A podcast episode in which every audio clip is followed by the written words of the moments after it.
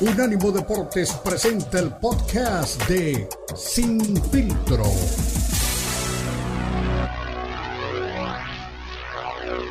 Unánimo Deportes presenta Sin Filtro. El más capacitado cuerpo de periodistas nos traen lo último del béisbol, el boxeo, la NBA, la NFL, la MMA y mucho más. Sin filtro es el programa multideportivo. Te lo presenta Unánimo Deportes, el poder del deporte y la cultura latina.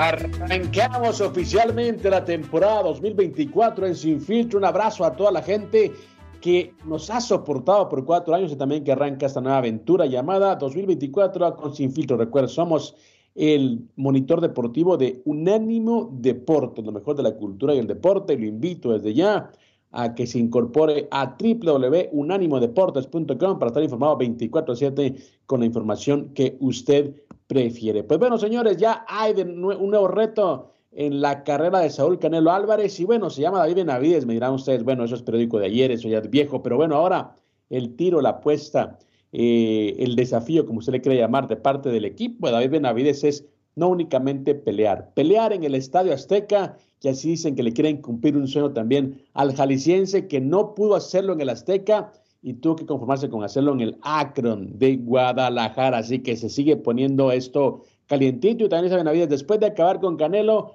voy por Ribol y por Beterbiev, que por cierto también ya tuvieron su primer eh, cara a cara previo a lo que será su combate este año, que me parece sería una de las peleas más esperadas por los aficionados del boxeo. Y bueno, hablando de boxeo y de su mal momento, alguien quiso regodearse del mal momento que vive el eh, boxeo en general sobre todo a nivel televisivo, y eso se llama, ese se llama Dana White, presidente del, del UFC. Decía, señores, primero se fue HBO, ahora se va Showtime. Y UFC Fight Pass desde su creación no ha dejado de crecer. Les estoy adelantando que seremos la plataforma más importante para que puedan ver deportes de combate. Y luego del UFC, luego de las cachetadas, estamos preparando también el lanzamiento de Sufa Boxing. Así que ese proyecto que tiene Dana White desde hace años. No me extrañaría que, bueno, que empiece ya a tomar forma, sobre todo porque, como repetimos, no hay televisión, no hay eh, televisión grande ni pay-per-view para, para el boxeo. Así que de las cosas que, que, tiene la gente que dirige el UFC es mucho colmillo, mucha visión y saben que ahí habrá un espacio muy pronto en cuanto a la televisión de deportes de combate. Y bueno, también ya está prácticamente definido lo que es el panorama del playoff dentro de lo que es la NFL. Hacen falta dos calificados en la conferencia americana, uno en la nacional. En la nacional están Bucaneros y Packers todavía tratando de meterse a esa posición. Bueno, en la americana están los Jaguares, los Bills y los Potros de Indianapolis tratando de quedarse con esas dos posiciones pendientes. El resto, chao, chao, adiós. Le dieron ácido. Ha sido un placer contar con ustedes esta temporada pueden verlo por televisión y se viene ya lo que es la fiesta grande del fútbol americano. Y alguien que estuvo de fiesta grande también en estas fechas se llama Beto Pérez Landa, que viene ahora sí con el cuchillo entre los dientes, viene muy, pero muy afilado como siempre. Espero que estas fechas lo hayan, eh, no sé, eh, lo hayan eh, hecho recapacitar, que, que, lo hayan ablandado un poquito, que no venga tan ácido como el año pasado y que por supuesto no se pelee tanto con la gente que escucha sin filtro. Mi estimado Beto, ¿cómo estás? Feliz 2024. Qué bueno tenerte una vez más con nosotros. Hola Cristian, ¿cómo estás? Fuerte abrazo, me da mucho gusto saludarte. Lo mejor para este 2024. Qué, qué bueno que, que, estamos arrancando el año. El otro día me escribió ahí Carlitos Ochoa para decirme, oye, qué bueno que están en vivo aquí en la Copa al Día, ¿no? Como en Sin Filtro. Bueno, es que Cristian le gusta descansar en estas fechas tan importantes. No, no es cierto. Oye, Cris, eh, a ver, eh, veniste con una nota sensacionalista y, a mencionar que el, que, el, que el Canelo y Benavides en el Estadio Azteca, no, por favor. Eh, Canelo le alcanza para el Akron y regalaron un montón de boletos. No, no, el Estadio Azteca es, es enorme. El Canelo no llenaría el Estadio Azteca bajo ninguna circunstancia. Si, si lo llena, es porque hay un montón de gente que apoya a David Benavides y que quiere ir a ver eh, a Canelo eh, que lo pongan en su lugar. Pero no, no, el Estadio Azteca, no, es, es, es inmenso para Canelo Álvarez. Yo creo que están este, tratando de calentar esto y, no sé, o sea, el récord de julio es extraordinario, 130 mil personas, eh, la cancha llena, el estadio lleno, una fiesta para el mejor boxeador en la historia. No, el Canelo, no, el Canelo que vaya al Akron, que regale boletos y que lo llene, pero el estadio Azteca es inmenso para Canelo Álvarez. No, bajo ninguna circunstancia creo que pueda realizarse una pelea del Canelo ahí, porque imagínate lo triste que sería. Ese, ese estadio, si pelea el Canelo, se va a llenar pero de tristeza, por, porque no es un escenario para, para Saúl Álvarez. Pero bueno, oye, vamos a ver qué, qué nos depara este, este año, este 2023, en el tema del boxeo, porque hay peleas importantes ¿eh? eh que, hay que estar pendiente. Eh, este fin de semana, el primer gran platillo de, de, del 2024 es Beterbiev contra Callum Smith, eh, allá en, en Quebec. que unifica los cinturones del CMB, del, de la FIF y de la OMB, que los tiene el ruso, por supuesto, en su poder. Y vamos a ver, ¿no? La contienda este, también podría arrojar el próximo rival de Dimitri, de Dimitri Vivol, que eso también puede ser interesante. Y, a finales de este mes, vamos a ver ahí a, a Jaime Munguía contra John Ryder eh, en busca de, un triunfo contundente que le permita eh, llegar con credenciales para enfrentar al Canelo Álvarez. Así que es de lo que me llama la atención en este arranque de año en el tema del boxeo y no andes promoviendo peleas de peleadores que no caben en el Estadio Azteca, por favor. Mi estimado Beto, le dije que, que, esperaba que esas fechas lo hubieran ablandado usted, pero viene más ácido que nunca. En primer lugar, yo no estoy promoviendo nada, le estoy contando a la gente que el desafío de Benavides para Canelo, bueno, de hecho es el equipo de Benavides, le ha dicho, hagamos la pelea, hagámosla en el Azteca. Yo no estoy promoviendo, le estoy contando lo que está eh, de alguna manera empujando la gente de David Benavides. Es decir, de aquí para adelante creo que lo de Benavides va a ser eh, retarlo, retarlo, retarlo, o lo enfrenta o, lo avergüenza, una de dos. Yo creo que esa es, es la misión de la gente de Benavides hablando de Saúl Álvarez, porque realmente no tiene ningún pretexto para no enfrentarlo, a menos que quiera pues dejar el cinturón, que eso creo que sería ya un síntoma inequívoco de que no lo quiere enfrentar y que pues le está sacateando, ¿no? Como, como, como lo hemos venido manejando en este, en este espacio. Yo no recuerdo, y, yo creo que no me equivoco, y tú que estás muy cerca de la historia del boxeo mexicano, yo no recuerdo a Chávez haber renunciado a un cinturón para no enfrentar a un, a un, a un campeón, a un retador. De hecho, subió divisiones, enfrentó a los mejores y bueno, valga la redundancia y valgan las comparaciones, yo creo que es por eso que cuando hablamos de historia, pues dice, dice, por ahí también hasta en la Biblia, ¿no? Que se separan las, las caras de las ovejas, ¿no? Y esto creo que, que, aplica muy bien para el boxeo también. Sí, claro, claro, no, no, no. Esto es este clarísimo, ¿no? Eh, es eh, un, un monstruo del boxeo mundial contra el peleador mexicano, pues que más títulos tiene en este momento, ¿no?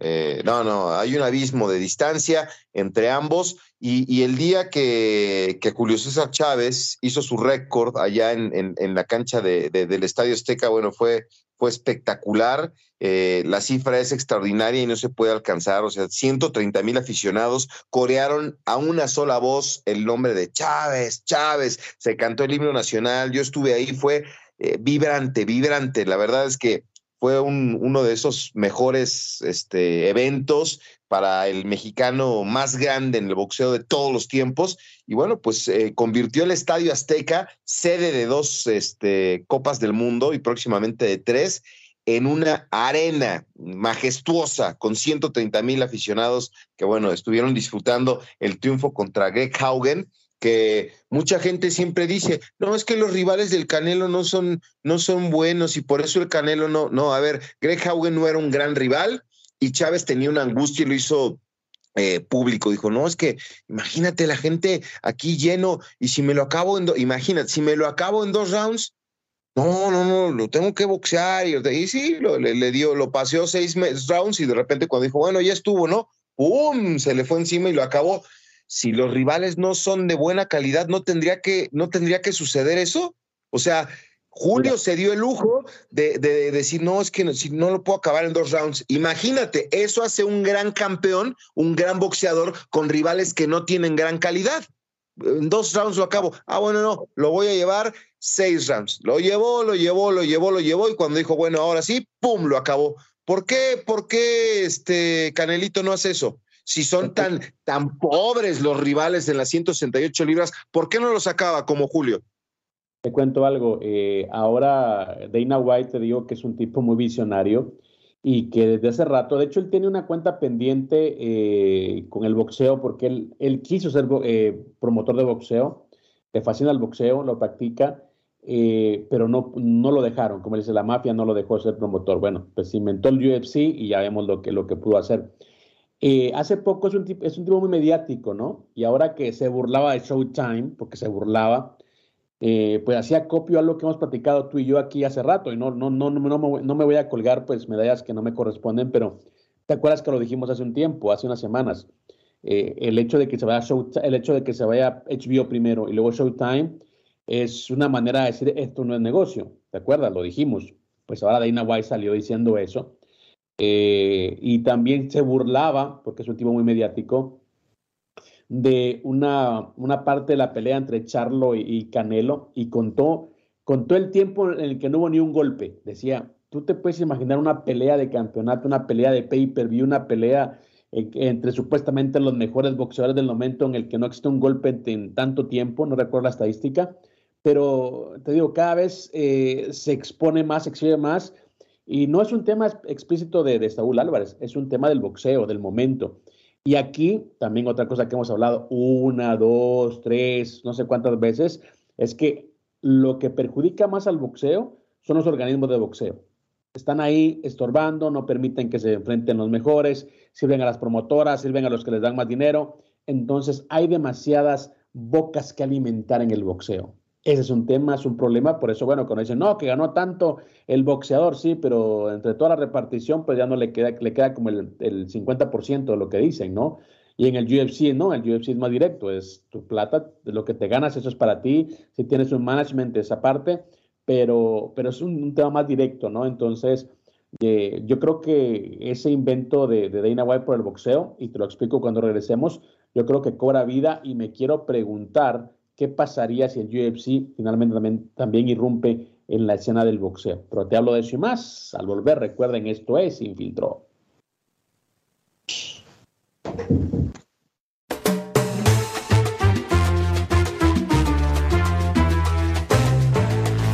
Unánimo Deportes Radio. Unánimo Deportes tiene su propio canal de YouTube para que nos escuches y nos veas. Unánimo Deportes en YouTube. Oh, míranos, míranos.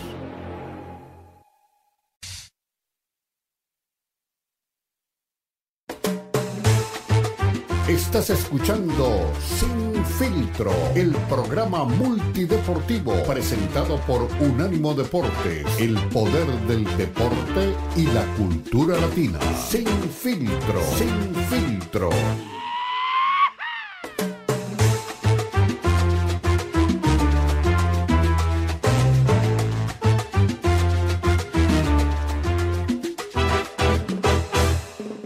Continuamos, recuerden, somos Unánimo Deporte, lo mejor de la cultura y el deporte. Estamos en Sin Filtro, Beto Pérez Landa y quien les habla, Cristian Echeverría, eh, liderados bajo los controles por Jonathan Morel y por supuesto con usted que está del otro lado, siempre poniéndole el pechito a la brisa, ¿no? Con opiniones, con ocurrencias y también pues para debatir las cosas que hablamos aquí en este espacio llamado Sin Filtro, que ya cumple cuatro años y por supuesto que gracias a usted existe y persiste en esta galaxia noticiosa, ¿no? Y arrancamos este 2024 con un tema muy recurrente. Yo sé que a Beto no le gusta hablar del tema, me acusa a mí de, vender humo, me acusa a mí de, de, promover peleas sin sentido, pero bueno, yo no tengo la culpa de que eso sea el boxeo. Yo no estoy promoviendo, yo no estoy empujando por nada, no tengo deseos guajiros de, de combates en el Azteca. Yo le comento nada más a, a mi buen amigo, creo que todavía es mi amigo Beto Pérez Landa, sobre, bueno, los planes de la gente que está encarando al Canelo Álvarez. Y yo le digo una cosa, Beto, yo creo que no es tanto que realmente quieran esa pelea en el Azteca, yo creo que eh, la función del equipo que está empujando la carrera de Benavides es exhibir al Canelo, decir, bueno, bro, te estamos dando todo, no quieres pelear, o sea, quieres pelear y si no, si tienes miedo, dilo, ¿no? Pero no estés eh, dándonos largas y no hagas perder el tiempo a la gente. Entonces yo creo que pasa por ahí, es decir, bueno, ya te dimos eh, el dinero, te aceptamos las cláusulas de, hidratación, quieres en el Azteca, te cumplimos un sueño, quieres dinero, aquí está el dinero entonces yo creo que pasa más por ahí. Eh, no creo que tenga sentido, según entiendo, también van a, van a eh, no tiene sentido ni, ni, pie ni cabeza y tampoco podría realizarse por los trabajos que se harán en el Estadio Azteca, si no estoy mal, mi estimado Beto. Em, pero bueno, es, simplemente, yo creo que ya un, grito desesperado de los Benavides una vez más, decir, bueno, se hace este año o ya no se hace el combate. Sí, no, ahorita el Azteca bajó la cortina, tienes razón, con el campeonato de la América con la Ratorce. Y entonces yo creo. ¿Qué, dijiste? La Ratorce, ¿no? o, cómo, o cómo se, le dice a la. Brota, el antiamericanismo, pero ya está bien. Oye, este. No, la realidad es que eh, el Estadio Azteca lo van a remodelar para el Mundial y, ahora el América y Cruz van a irse a jugar al Estadio Azul. Bueno, ahora es azulgrana porque juega el Atlante, pero pues como es más grande la América, se va a llamar Estadio Azul Crema ahora, eh, para, para que siga siendo arrimado el Cruz Azul en el que fue su estadio. Oye, pero no, no, no, no se va a realizar, ahí no se va a realizar la pelea.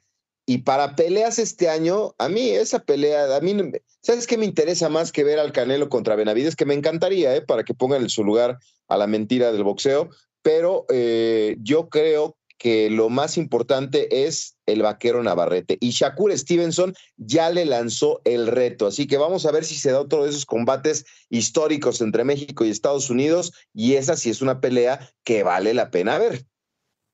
Yo creo que de las eh, cosas que vienen dándose fuerte dentro del boxeo es eh, la presencia de gente como Emanuel Navarrete, que junto a Rey Vargas siento que son dos boxeadores o dos campeones mexicanos que están muy, pero muy eh, subestimados. Viene también ahora el Divino Espinosa, que, venció a Robéis y Ramírez en un gran combate, en un tremendo duelo esos, esas peleas de boxeo que a uno le gustan, ¿no? Eh, pero bueno, vamos a lo mismo, no tienen los aparadores necesarios, los aparadores de, grandes para poder cobrar bolsas un poquito más eh, importantes, ¿no? Entonces, bueno, pero si lo de Navarrete creo que bien puede ser el boxeador mexicano del año. Eh, hay que avisarle también a Chávez para que le entregue el premio. No, y no se vaya pues con una decisión muy política para hacerlo al Canelo una vez más. Pero bueno, sí, Navarrete creo que es de las cosas que puede eh, venir también. Eh, el Gallo Estrada también estará activo en este 2024. Hay que ponerle también la firma. Y yo creo que más que hablar de estos chicos que ya están, pues, obviamente consolidados, ya han sido campeones, yo creo que la gran pregunta eh, hablando de boxeo mexicano también es qué va a pasar con el Pitbull Cruz, porque no se está haciendo más joven, no llegan los combates importantes, no llegan los, los combates estelares, y es un tipo que tiene, es, es un mini Tyson, ¿no? Hasta el Tyson dice, eh, es un tipo que, que, que, entra muy bien en la guardia del rival, es un tipo que me recuerda mucho a mí, obviamente en una dimensión, en una división muy, pero muy pequeña, pero hasta pues uno de los tipos que creo yo sabe más de boxeo, pues le pone la firma al Pitbull. Aquí el tema, y también lo hemos dicho aquí en muchas oportunidades, es que creo que a, Pitbull le falta management. Ahí sí le falta, mira, un, promotor de esos de, de, colmillo retorcido, ¿no? Para que lo pongan en un buen aparador, porque el tipo tiene mercado. O sea, te imaginas un tipo como Pitbull, eh, un mexicano que, que, que, tenga una pelea estelar, que, sea campeón, ¿crees que la gente no lo va a seguir? Claro que lo va a seguir. Sí, por supuesto. Vamos a ver, que ya te dije que se arrime con Oscar de la Hoya, ¿no? Pero, a ver, es lo que platicábamos el otro día, Cristian. Una cosa es boxeo de calidad y otra cosa es el aplausómetro, así como en Chabelo, de eh, ¿quién va a ganar? ¿Al que, que más le aplaudan? No, aquí no es al que más le aplaudan o al que más venda. Aquí estamos hablando de boxeo, de que sí, pues estaban dos chavitos y ¿quién va a ganar? Eh, ¿Pepito ¡Oh, Cristian! A ver, apláudame. Entonces había un aplausómetro, ¿no? Que me diga, ¡ah, no se lo vaya! No, pues aquí no es. Eh, eso déjenlo para los que contabilizan boletos. Por ejemplo, eh, estaba viendo la pelea de, Dimitri Vivol, que la verdad es que demostró su calidad. No le ganó por casualidad al Canelo, le ganó porque es mejor boxeador y consiguió ahora en el 24 de diciembre la victoria contra eh, Lyndon Arthur. Decisión en 12 rounds, pero se ve su, su técnica, su capacidad, eh, su calidad, dominó de principio a fin la pelea, es un, un hueso muy duro de roer, tiene técnica, es eficaz y buen boxeo buen boxeo, Dimitri Vivol. Ya si no es el que más vende y el que más... no, a mí me interesa ver boxeo y el tipo es un peleador con calidad, con capacidad y no le ganó por, por suerte, le ganó al Canelo porque es mejor peleador que el Canelo, ¿es así? Pero mira, hay también un tema muy importante, ¿no? De lo que hablamos ahora sin televisión. Yo creo que el primer, el primer em, eh, dilema que debe resolver el boxeo es en dónde se va a ver los, eventos de pay-per-view. Tenemos a ESPN, tenemos a Fox. Eh, yo hago algunos tratos con Fox, son también eh, industrias que no se van a, dejar, a dejar meter la mano en la bolsa, es decir, o sea, ESPN e o, Fox Deportes no le van a meter plata a un boxeador. Es decir, ellos, ellos funcionan de esta manera, es traes un pay-per-view, ok, yo te lo promociono, yo te lo pongo al aire y me das mi, mi, parte, pero yo no le voy a meter tantos millones a, un boxeador como lo hacía Showtime o lo hacía HBO, ¿no? HBO, que arrancó, promulgó esa, esa doctrina de, comprar peleadores, y bueno, mejor no digo comprar, de pagar, porque se, puede malinterpretar. Entonces, había, había un establo también de HBO en el que no entraba gente como Maravilla Martínez, por ejemplo, pero sacó esta colación, eh, porque no les vendían. Entonces ellos, ok, quiero a Marco Antonio Barrera. Ok, entonces HBO va, a tomar el, el, el pay-per-view, pagar su parte, pero le va a dar unos 5 millones a Barrera. Eso lo hizo HBO, eso lo hizo Showtime, que le dio hasta 100 millones a, a, Floyd Mayweather. Pero eso no lo va a hacer ESPN eh, e y tampoco lo va a hacer Fox Sports, Fox Sports. Ellos van a tomar el evento y lo van a transmitir, pero no le van a tener plata. O sea, el negocio va a cambiar. Y el negocio va a cambiar, creo que para bien en cuanto a la depuración del boxeo o para mal en cuanto a que ya no tengamos tantos eventos en televisión. Dicen por ahí que Amazon Prime quiere tomar pues eh, también eh, la batuta en cuanto a eventos de boxeo, pero repito, yo no veo ninguna industria o ningún canal o ningún network metiéndole plata al boxeo una vez más, como se hizo en el antaño. O sea, antes todo el mundo agarraba dinero de la televisión y eso es algo que ha cambiado de hace tiempo y ahora con la salida de Showtime pues ya se termina por consolidar que será un modelo diferente del boxeo. Bueno, pues aquí me imagino que sí van a cambiar las cosas tendría que haber eh, mejor visión y por eso esto es muy claro y te lo, te lo dije el otro día, el Canelo es el Canelo porque es mexicano, porque si no, a ver, Dimitri Vivol acaba de dejar claro, demostró que es el mejor de su división y que nadie le compite, pero da una pelea de 12 rounds muy buena y gana por decisión, pero domina de principio a fin la pelea. No se avienta cuatro rounds de estudio y, de no boxear como tu compadre, y después le empieza a apurar. No, no, no, este señor de principio a fin llevó la pelea y, demostró que tiene calidad. Bueno, si eso no lo saben vender, bueno, pues que no lo vendan, ¿verdad? Él va a seguir siendo el mejor de su división, no tiene mejor, este, no tiene, no deja ninguna duda, y aparte, pues puede navegar con la bandera de yo le gané al Canelo. Yo le gané al Canelo y con esa, pues va a generar un poco más de expectativa, pero eh, eh, ahí está. Si Canelo fuera de cualquier otro país, no tendría el éxito que tiene. Eh, tiene el éxito porque es mexicano y agradecido debería de estar con su país, con la afición mexicana, que lo quiera o no lo quiera, eh, le, ha generado negocio. Entonces, e, ese debe de estar agradecido con su país, no con, no con el boxeo, porque la verdad es que si no fuera mexicano, estaría como el Pitbull, estaría como Bivol, eh, sin, sin tener tanto reflector. Qué falta de respeto con el rey, mi estimado. Eh, el rey. El rey es Elvis Presley y ese sí es el rey. Señores, una pausa, regresamos. Recuerde esto, es sin filtro.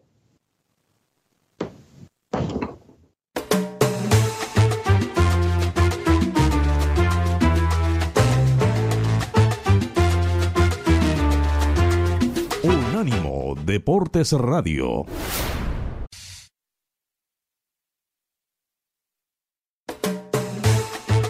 Estás escuchando Sin Filtro, el programa multideportivo presentado por Unánimo Deportes, el poder del deporte y la cultura latina. Sin Filtro, Sin Filtro.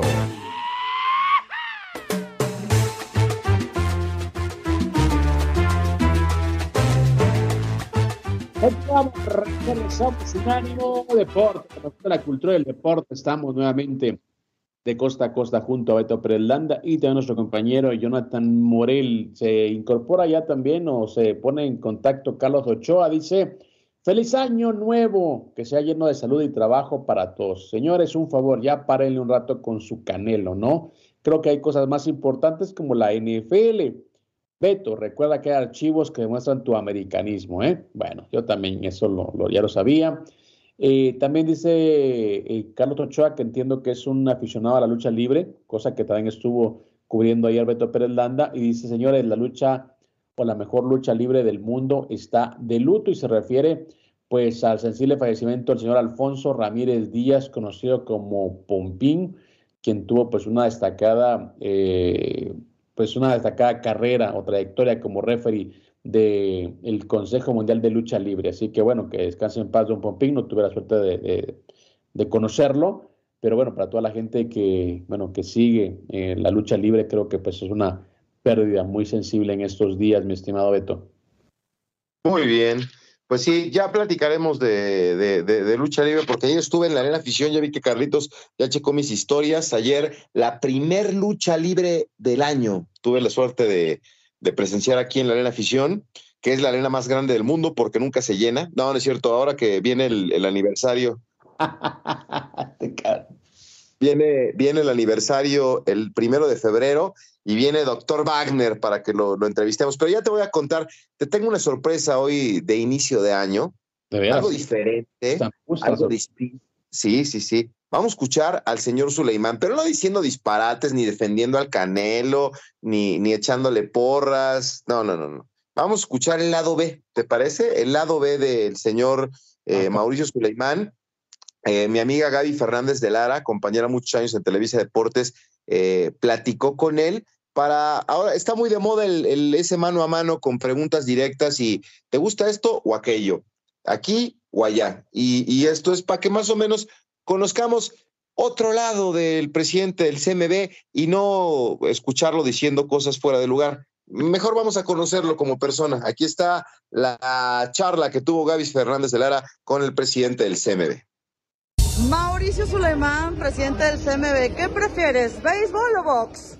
No, pues jugar béisbol, sin duda alguna. Julio César Chávez o Fernando Valenzuela. Son puros ganchos al hígado esto.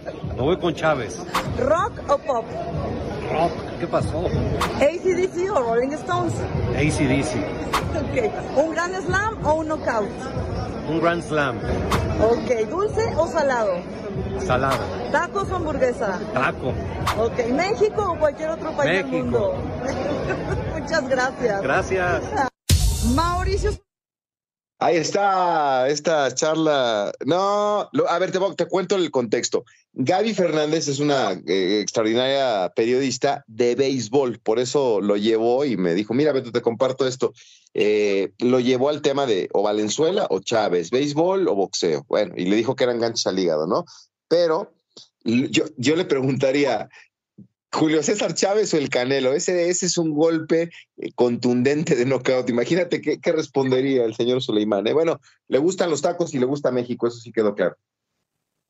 Exactamente, pero bueno, es eh, también le gusta mucho el béisbol, ¿no? No sabía que era tan, tan béisbolero, pero al final de cuentas creo que tiene pues una pasión también por, por otros deportes que bueno, que habla también de, de lo que él es como persona, pero bueno, no, no me extraña mucho sus respuestas.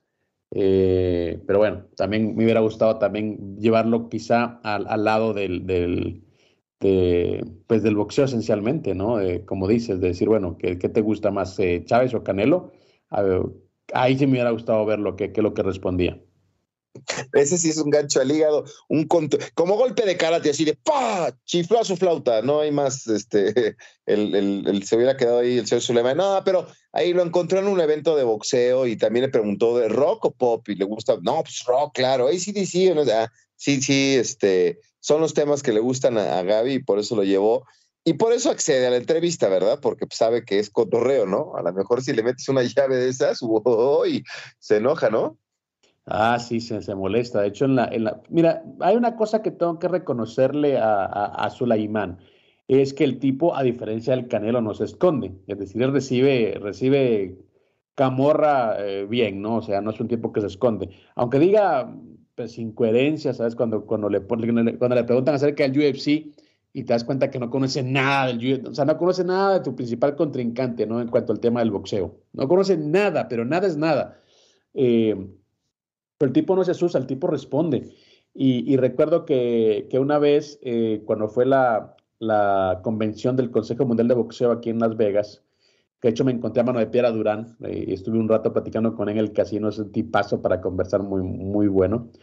Eh, recuerdo que le preguntó a alguien y, yo, estaba enfrente y le dice, oye, alguna, ya sabes que nunca falta el reportero que da bien, ¿no? El, el que llega y, no quiere que, que, se moleste el entrevistado, ¿no? Entonces le dice, oye, ¿Hay algo de lo que no quieras que, hablemos?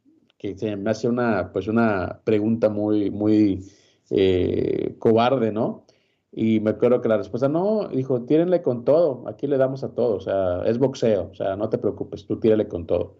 Y dije, ah, qué bueno, creo que es la mejor postura que puede tener un, directivo de, de, boxeo, que estemos de acuerdo, ¿no? En puntos importantes, que nos parezca, pues, que realmente le hace mucho daño al boxeo los organismos, pues es un tema, pero de que los tipos, en este caso Suleiman, porque no hablo mucho con el resto, eh, se ponga en ese, en ese plan, me parece también, pues yo creo que muy loable, ¿no? O sea, el tipo tiene un punto de vista, tiene una, una visión diferente a la nuestra, pero eso no quita que el tipo sea un caballero para contestar.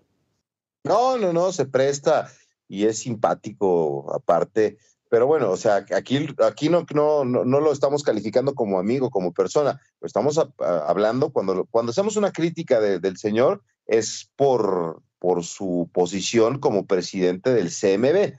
Eh, a mí me cae bien, se me hace simpático. Su papá también era muy agradable. Él sí tuve la oportunidad de saludarlo en un par de ocasiones y me parece que era muy, muy simpático y, este, y un hombre de, mucho boxeo, ¿no? De muchos años dentro del boxeo. Pero este, aquí lo estamos criticando porque eh, no me parece que no está haciendo bien las cosas al frente de este, de este prestigiado organismo, ¿no? Mira, eh, José y Mauricio, pues son personas que han llevado al Consejo Mundial de Boxeo, pues no sé cuánto tiempo ya. Eh, y bueno, uno entiende que, el boxeo es un negocio, lo hemos dicho aquí muchas veces. Eh, el tema con, con, con los dos Sulaimán es que obviamente protegen intereses, ¿no? Eh, que en paz descanse don José protegía mucho al hijo de Chávez por la relación que tenía con Chávez, porque era su, su, ahijado. Eh, e hizo un par de cosas ahí para protegerlo, pero bueno, llegó un momento que ya no pudo y, tuvo que echarlo al ruedo, ¿no? Eh, y en el caso de, Mauricio, pues lo hace con, con, Saúl. Aunque aquí hay una gran diferencia. Chávez y, y, Chávez Jr. querían mucho a don José Sulaimán. Lo respetaban, lo querían, lo apreciaban, eran como un equipo, ¿no? En el caso de, de, Sulaimán con, Saúl, Saúl le ha hecho desplantes públicos, o sea, lo ha, como dicen en Perú, lo ha maleteado muy feo, ¿no? una vez renunció a un cinturón, no lo quiso defender. Llegó Sulaimán con el, con el cinturón Huichol a mostrarlo a la prensa, que se me hizo pues realmente una actitud, de, bueno, de poca dignidad, ¿no? En primer lugar. Yo, en lugar de él, lo hubiera subastado, lo hubiera regalado, no sé, hubiera hecho algo con el cinturón pero no me, no me hubiera prestado a estar en una mesa porque me tocó verlo en Las Vegas, en una mesa, en la sala de prensa, esperando a que la gente llegara a tomarle fotos. O sea, como quien dice, mira lo que te perdiste, ¿no? Entonces, eh, yo creo que esas actitudes son las que uno no puede tolerar cuando estás hablando de organismos que tienen que regir el boxeo, que tienen que poner orden en el boxeo, que tienen que ordenar peleas titulares. Es decir, no puedes ser tan servil cuando estás en una posición de... Ese es lo único que podemos, eh, creo, señalarle. Del resto, son personas que tienen aciertos, desaciertos, que están ahí porque pues obviamente tienen una, una visión o porque el boxeo así se ha regido, porque hay leyes, porque hay reglas, eh, buenas o malas, pero ahí están. Pero, pero yo creo que el hecho sí de, de, ver un poquito más el negocio o que les importe más el fee de cada boxeador, pues yo creo que eso es lo que único que, que estamos así como señalando, porque hay, hay límites, ¿no? Y por supuesto que, que bueno, ellos van a defender eh, a los suyos, a los que ellos consideran suyos, pero hay una diferencia muy grande, como te repito, en el respeto, el trato y, y la relación que tenía eh, eh, Sulaimán Papá con los Chávez, a la que tiene su hijo con, con Saúl. Sí, Voy a recuperar el contacto para, ya, ya teníamos avanzado el tema de la entrevista, pero pronto vamos a tener aquí al señor Mauricio Suleimán para ponerlo contra las cuerdas, ¿no? Perfecto. Una pausa, regresamos. Ya se viene el coach Bravo a hablarnos de NFL porque están prácticamente definidos ya los boletos a la postemporada. Una pausa, ya regresamos.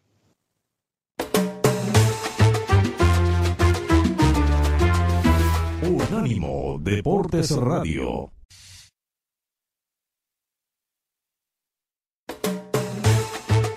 Estás escuchando Sin Filtro, el programa multideportivo presentado por Unánimo Deportes, el poder del deporte y la cultura latina. Sin Filtro, Sin Filtro.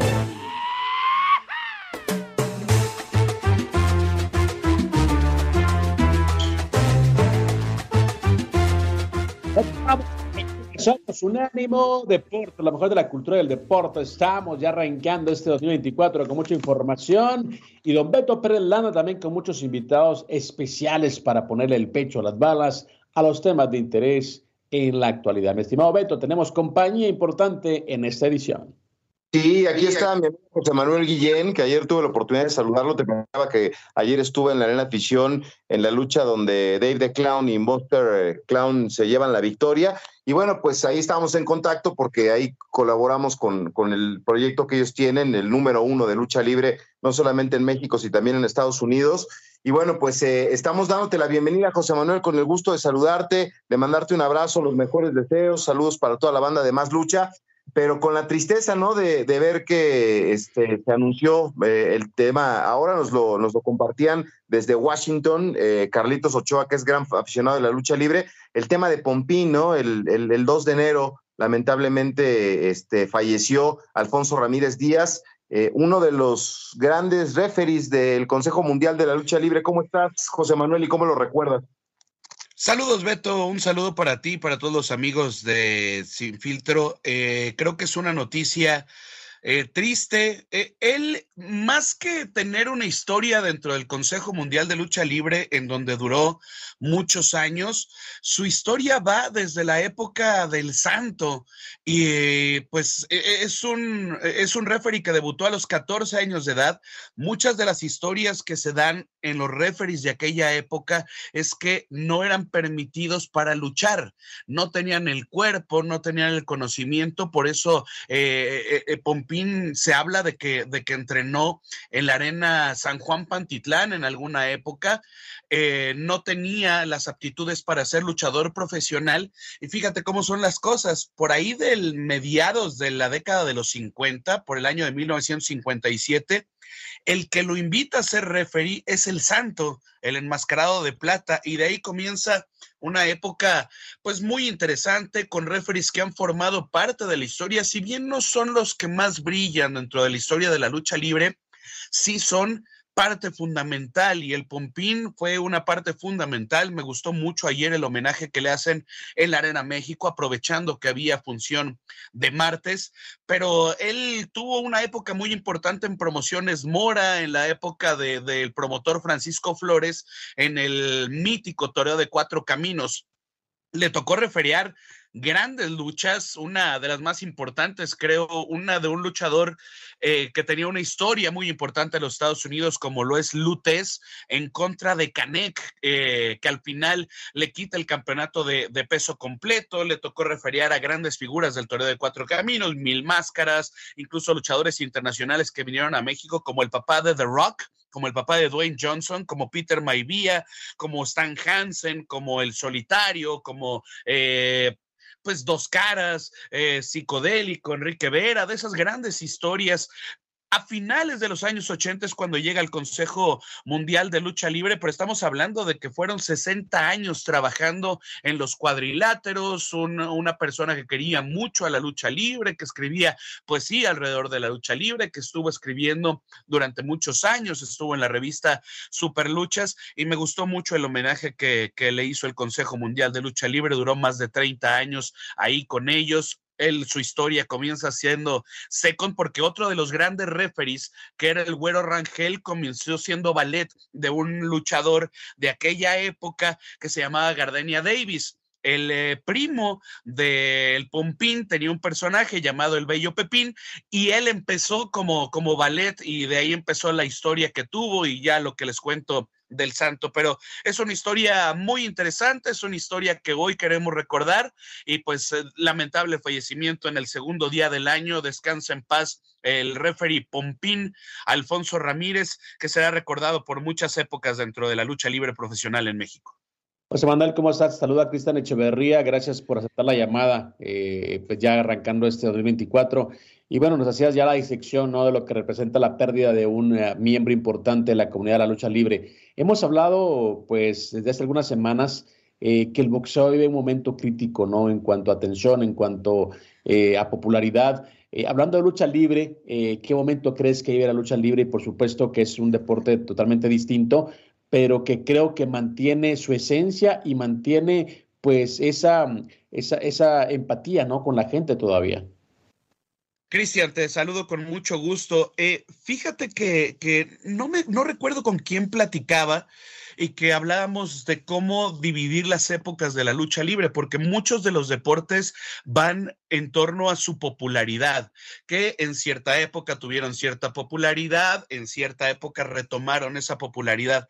El fenómeno en México, a diferencia de la lucha libre en los Estados Unidos, que ha tenido distintas épocas, para ponerlo en contexto, creo que ha sido un periodo desde que inició hasta este momento en donde sí ha tenido esa popularidad, con distintas épocas, con público que tiene mayor... Eh, eh, eh, mayor eh, posibilidad de adquirir los boletos, con público que es más popular, pero creo que esa popularidad ha permanecido y creo que por eso es un deporte tan entrañable en México y que siempre tiene esa posibilidad de tener funciones en las épocas más raras, en los primeros de enero, 25 de diciembre, 10 de mayo, 12 de diciembre, cuando se celebra a, la Virgen de Guadalupe en México, que son épocas importantes en donde hay mucha afluencia de, de público. Y creo que eso es algo importante que, que, se podría estudiar dentro de la lucha libre, pero que sobre todo en México creo que es un deporte que desde el día uno ha permanecido con esta popularidad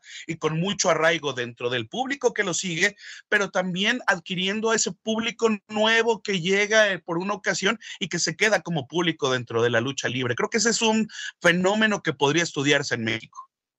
Oye, José Manuel, eh, la gente que, que, te escucha y que te manda saludos desde, desde Seattle, eh, nos pregunta de algo que platicábamos ayer. Eh, ¿Cómo está el tema de AAA? José Manuel es voz principal en la narración de AAA, de las luchas retro. ¿Qué va a pasar en este 2024 con las luchas retro? Fíjate, ha sido un concepto que ha llamado mucho la atención. Para AAA fue un año difícil el 2023, pero creo que el 2024 está iniciando con cosas muy interesantes. Y esta función que tanto ha llamado la atención, que va a ser retro, personajes que en su momento pertenecieron a AAA van a estar este próximo sábado en el Gimnasio Olímpico Juan de la Barrera, comenzando en un lugar importante para AAA como es el Gimnasio Juan de la Barrera en la Ciudad de México y en donde te puedo comentar mucha gente había pedido que se presentara AAA más seguido en la Ciudad de México.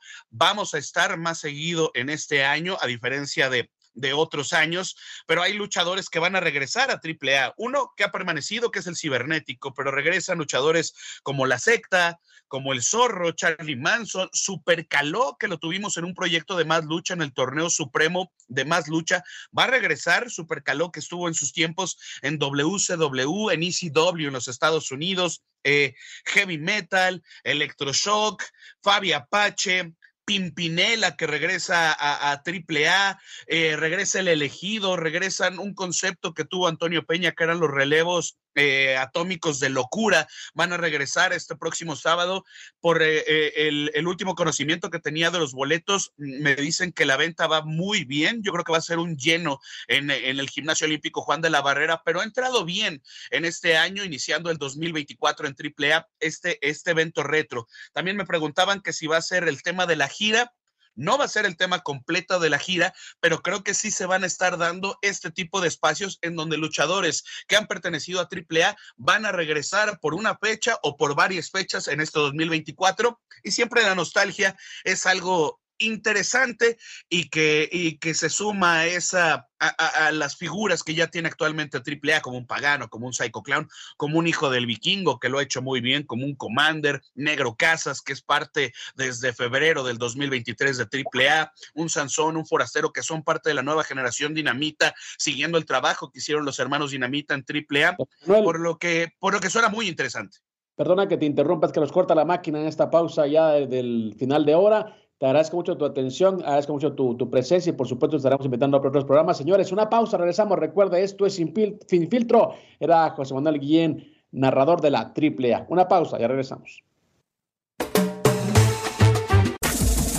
Este fue el podcast de Sin Filtro, una producción de Unánimo Deportes.